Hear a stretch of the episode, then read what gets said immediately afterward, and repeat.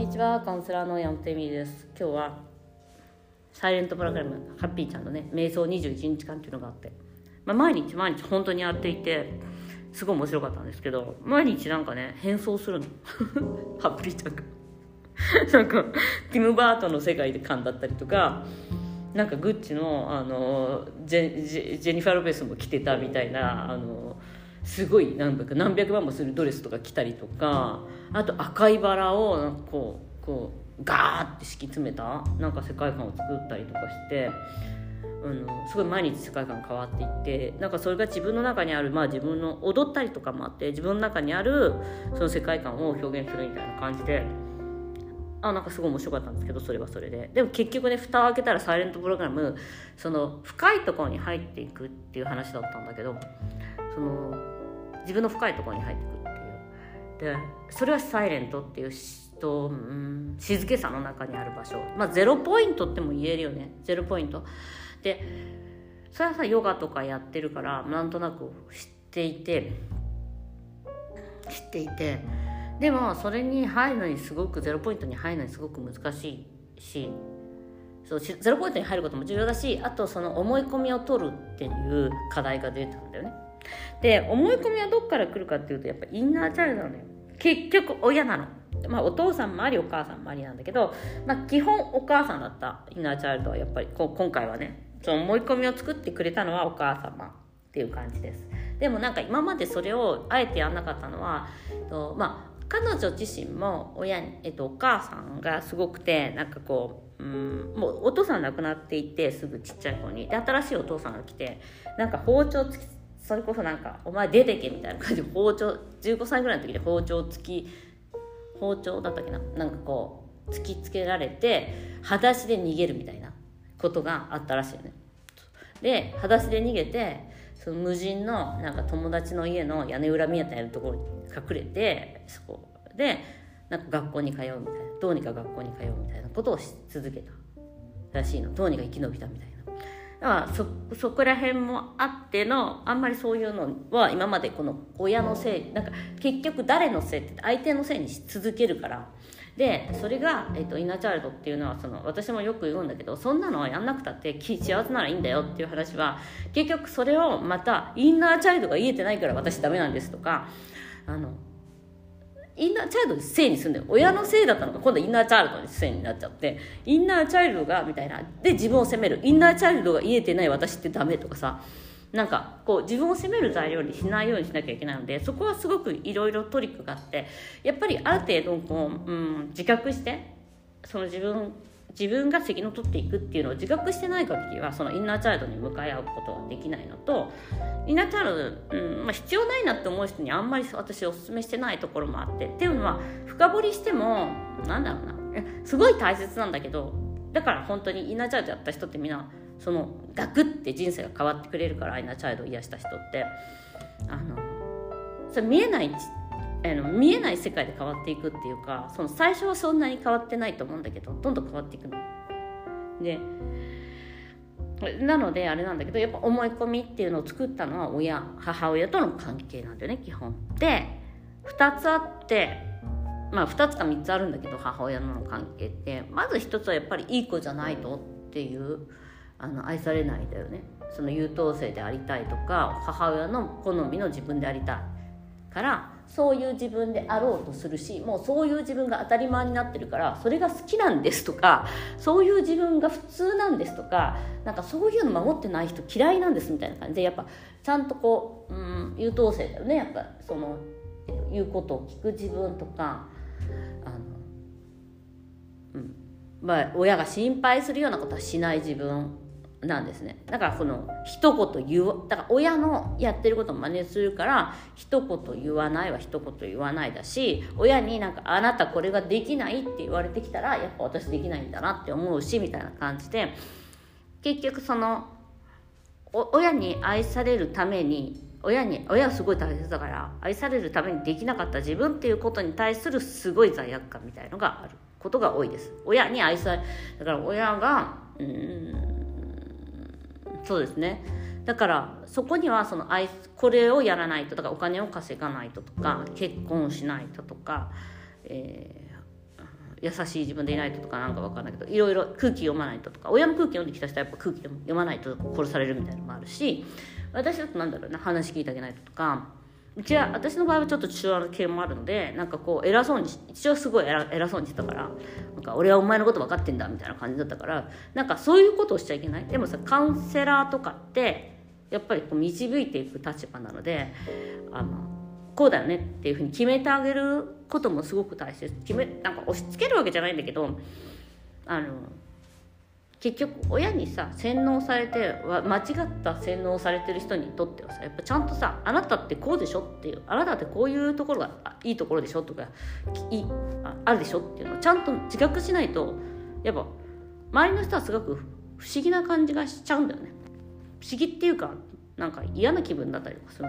でそういうのはやっぱりちょっとちゃんと導いていかなきゃいけないんだけど私の場合はその親が偉そうにしてたから偉そうにしちゃいけないとか結構偉そうなのに私。で偉そうにちゃんとバシバシ言ってくださいって言われるのにもかかわらず偉そうにしちゃいけないとかもあるしうん人を導いちゃいけないみたいな。間違った方向に導くからみたいな。だからこんな仕事しちゃって逆になんかこじらせるみたいな。いやいやもうちゃんとできるんですけどそういうのがあったからこそのこの仕事なんだけれどもとかでもう一つあるのがもう一つあるのがだからその親とうまくいってないとか親になんか反抗心があるとかちょっとこの人違うなみたいな人もやっぱ親のこと好きだからそういうふうに親の言う通りになりたい。っていうのがある。もう一つあるのがね親とすっごいうまくいってるんですっていう人もいるんですよ。うん。すごくうまくいってると。ででもなんか自分がみたいな。あのなんとなくみたいな。なんとなくダメなんですよねみたいなのとかなんかあって。その思い込みって何かっていうとえっ、ー、とえー、とねあ弱い自分でいないと愛されない。だ結局親と一緒にいたいからね、稼いでない方がいえお金ないからお母さん一緒に暮らそうみたいになるじゃん。当たり前だけど。お金足りないんだよねみたいな。だからなんかこう私もねそれもあったんだよね。あの仕事始めた時に。結局稼いじゃったら旦那と別れなきゃいけないみたいな 妄想があって。なんか最初になんか全然うまくいかないような気がするって思った時になんか私が一人前になったら絶対旦那と別れるみたいな 自分で。なんかそういうふうに思っなんかよくさ旦那ぐらい稼ぎたいとかみんな言うじゃん。なんか同じ地位に立ちたいみたいな。だからお金で地位を測っちゃうみたいな。そういう浅はかな思いがあったんで私もあのそういうのがあってブロックがかかるみたいな。そのでそういうのと一緒で全く同じで弱かったらお母さん助けてくれるとか愛してくれるっていう誤解。弱かったから愛してくれてるわけじゃないんだけどそういうふうに愛してくれてるのを私がほらかやっぱ風邪ひいた時とかさ愛してもらえるじゃん。あとだからううつ気味の人の病気がちっていうのもそうだよね。病気になっておけばあのなんかねだからそこの思い込みには必ずメリットがあるっていう話なのね。だからその自分の、えっと、弱い自分でいれば愛される。お母さんと離れなくて済む。とかあとなんだろうな。その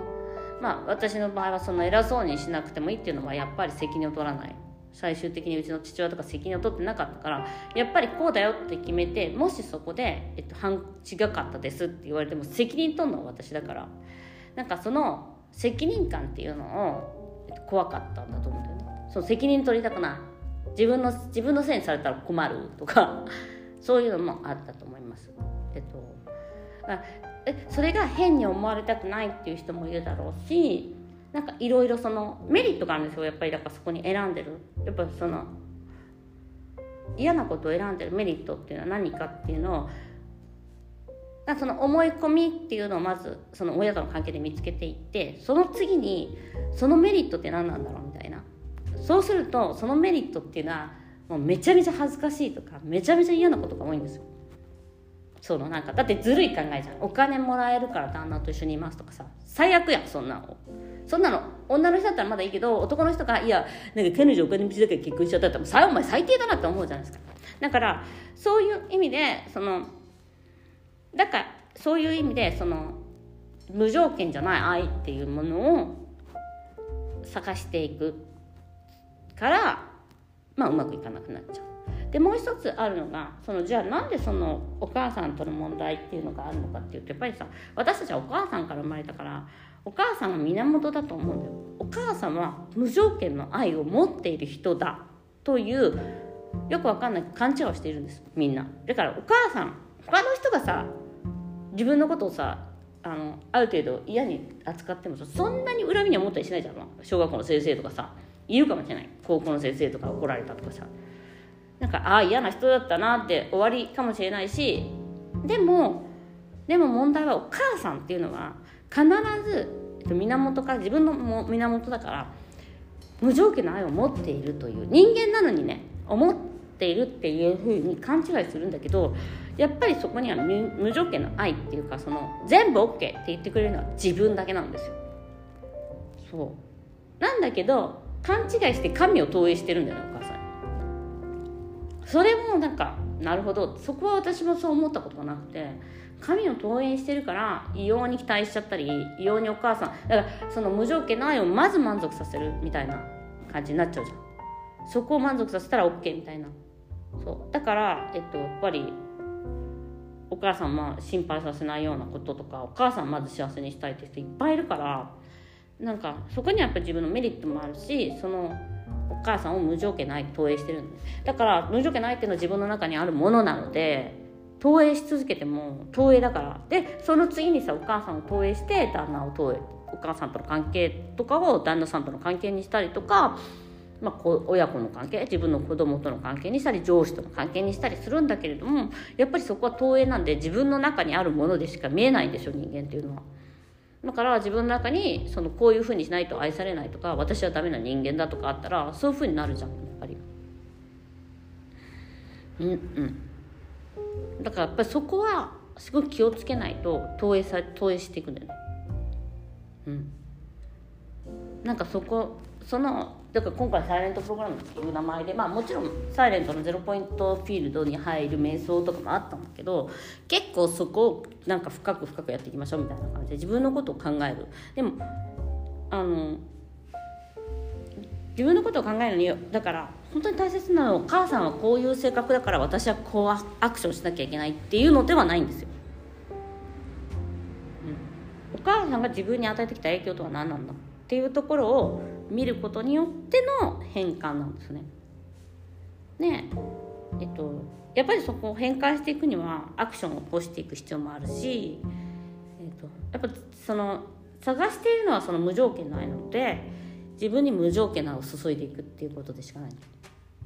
大丈夫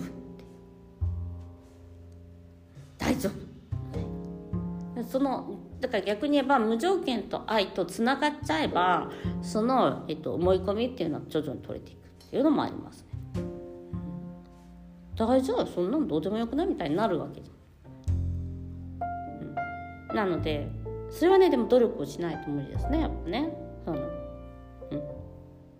そのための、えの瞑想でありヨガであり呼吸法でありそして内観っていうのその自己対話みたいなののを常にやっぱり頑張っていくしかないんですよね。私自身は結構まあその自己対話というかそのイナチャイドも本当にいろんなタイプを見てきて自分も仕事で見てきてるし自分自身も散々やってきてるのであれでしたけどあのうん。まあいろいろね母親の夢とか見たり父親のその夢見たりとかしたからまあちょちょっとは出てきましたけど、うん、出てきたしえっとでもやっぱ自分なんだよね。その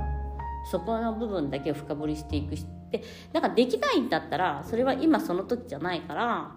でもすごい気になるとかすごいこう自由になれないんだったらやっぱりインナーチャイルドワークをするとですね。まあそのそのハピーちゃんのワークっていうのは1万人を相手にそのオンラインでやって別に1対1の対話はないので自分が確認できる場所がないかったと思うんですよ。でもまあイナチャードワークだと確認できる場所があるので私がやってるのだと、まあ、すごくこう、うん、自分に集中できるかなっていうのもありますね。なんかこうぼやんとしないっていうか。ということで。今日もご視聴ありがとうございました、